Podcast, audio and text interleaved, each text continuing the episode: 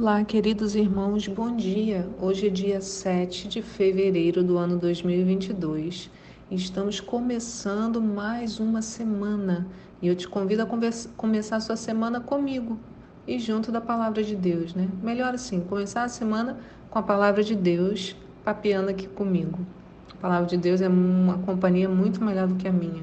Aliás, eu muitas vezes não sou uma, uma boa companhia, mas a palavra do Senhor sempre é, sempre, sempre. Às vezes, quando a gente está cansado, abatido, a gente fala, ai, mas eu não tenho nem paciência para ler a palavra. Experimenta, experimenta colocar um áudio para ouvir da palavra. Tem muitos leitores, né, hoje, assim, aplicativos que você pode pôr a Bíblia sendo declamada e deixe que ela vá te envolvendo, porque ela sempre será uma boa companhia. Os textos de hoje estão em Êxodo 27, 20 e 21, 2 Crônicas 23 e João 6, de 1 a 21. E a nossa pergunta hoje é: no que você presta mais atenção? Nas perguntas ou nas respostas? Então, no que você presta mais atenção? Nas perguntas ou nas respostas? Eu sou uma pessoa assim, eu nem sei se existe essa palavra, né? Perguntadeira, em essência. Eu estou sempre questionando a mim mesma, até as coisas que eu falo, eu me questiono se eu falei bobagem ou não o tempo todo. As coisas de Deus eu questiono, pergunto. A minha Bíblia é cheia de perguntas, rabiscadas na lateral, a minha Bíblia é toda rabiscada. Pergunto ao que me dizem, ao que me explicam, as piadas até que me contam para irritação do meu marido, né, que ele gosta muito de contar piada, mas ele me conta eu fico, mas isso, mas isso aí, esse caso não pode ser verdade, porque se isso acontecer, ele fala nisso, mas é uma piada. eu tenho certa dificuldade. Não é um questionamento nocivo, sabe? Assim, ah, a pessoa está me enganando. Não, não é isso não. Mas é uma curiosidade sobre os mais diversos assuntos. Não precisa muito para me deixar empolgada, não, gente. Basta que me façam uma pergunta sobre as coisas mais aleatórias. É, e não importa a simplicidade da pergunta, eu sempre vou levar a sério, e às vezes até demais. Eu levo mais a sério do que a própria pessoa que me perguntou. E às vezes acontece, a pessoa perguntou só para puxar um assunto, eu já estou como viajando o universo inteiro em busca de uma resposta. Eu exagero, né? Exagero, fico mais interessada do que a própria pessoa que perguntou. É, não é saudável, mas é um pouco da minha característica. Mas quando eu vejo meu Jesus na Bíblia, eu observo como ele enchia os discípulos de perguntas. Então eu penso que eu ia adorar caminhar com Jesus, né? Certamente levaria muitas respostas atravessadas dele, né? Uns, cala a boca, mulher, ou oh, você ainda não sabe disso, como ele fala para os discípulos, vocês ainda não entenderam? Eu acho que ele me faria, falaria isso várias vezes, mas uma coisa é certa, eu encheria Jesus de perguntas e ficaria doida quando ele me fizesse uma, né? É, ele ia ficar meio aborrecido também, acho que ele ia sempre se retirar né, das minhas perguntas o tempo todo, mas quando ele me perguntasse, eu ia gostar muito. Em João 6, no devocional de hoje, né, por que, que eu estou falando sobre isso? Por causa do texto devocional de hoje que me chamou muita atenção. É, Jesus está com os seus discípulos do outro lado do mar da Galileia e eles não estavam só, sóis. Havia ali uma multidão de gente junto deles, diz assim, João 6, verso 1. Passado algum tempo, Jesus foi para outra margem do mar da Galiléia, que é o mar de Tiberíades. Então uma grande multidão o seguia porque tinham visto os sinais que, eles realizavam, que ele realizava nos enfermos. E Jesus subiu ao monte e sentou-se ali com os seus discípulos. Ora, a Páscoa, uma festa dos judeus, estava próxima. Eu acho interessante a menção de que a Páscoa estava próxima. Isso, em minha opinião, poderia significar que a multidão nem deveria estar ali, sim se deslocando para Jerusalém, para as ofertas do período festivo. Então, talvez tenham ido lá é, de curiosidade para ver quem era esse Jesus, os milagres, né? E foram atrás de Jesus. Além disso, eu acho que a festa dá o tom do milagre que aconteceria logo depois, né? A Páscoa exigiria comer o pão sem fermento, e o que nós veremos aqui, a multiplicação dos pães, né? Eu tenho certeza de que há uma relação entre essas duas ocorrências, mas eu não vou as abordar hoje. Para agora, eu quero chamar sua atenção para um outro detalhe.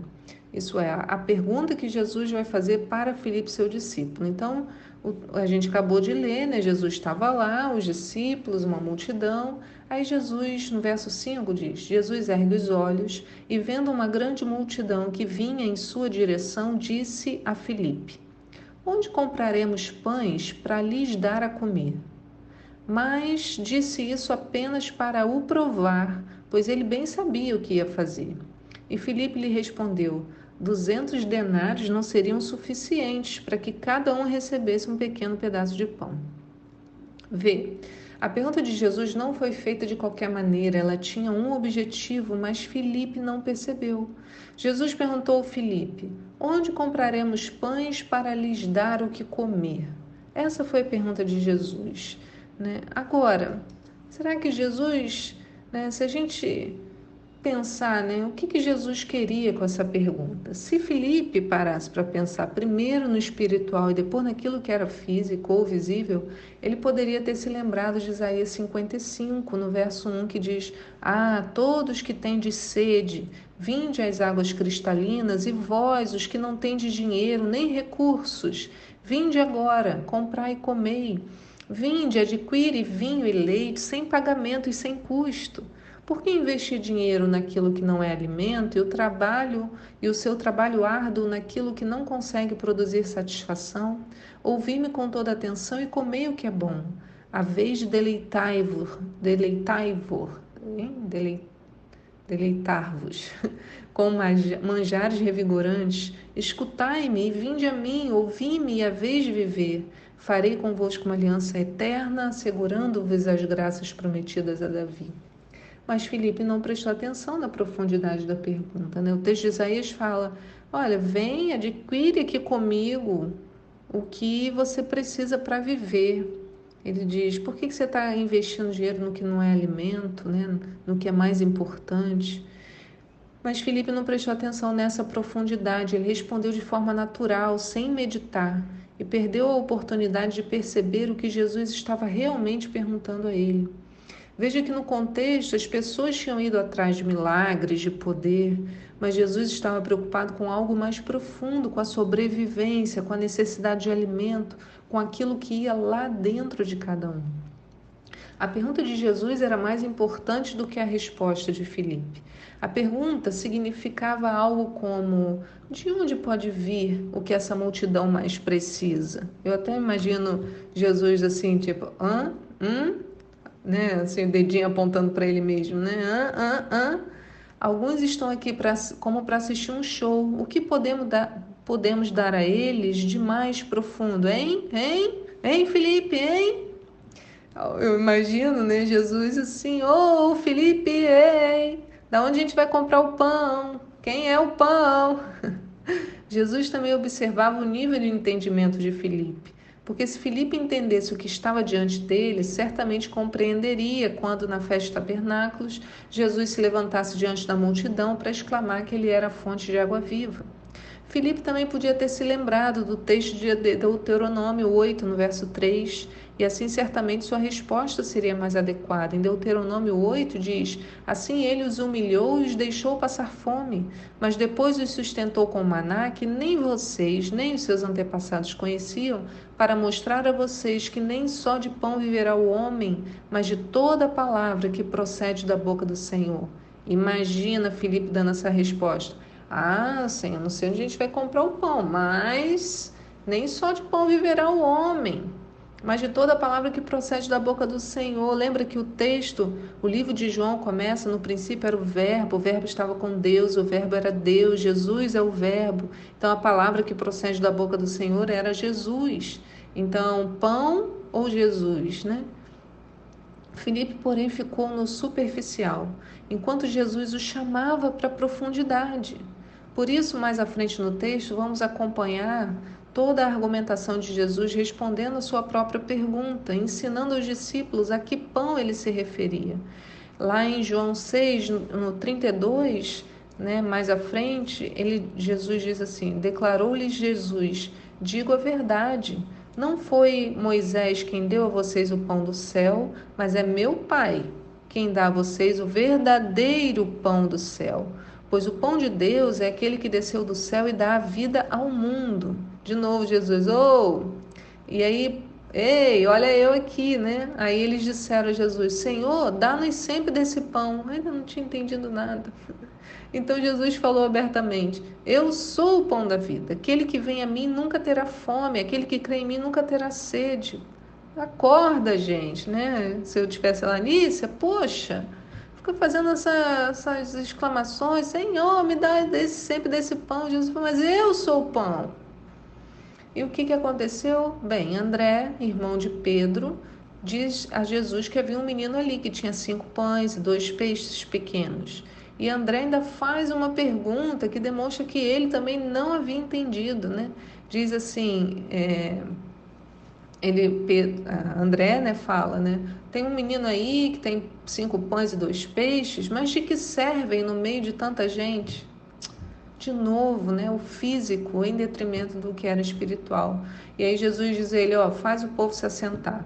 E aí tinha muita grama naquele lugar, todo mundo se sentou, quase cinco mil pessoas. Jesus pegou os pães, deu graças, repartiu-os entre os discípulos e para os que estavam assentados.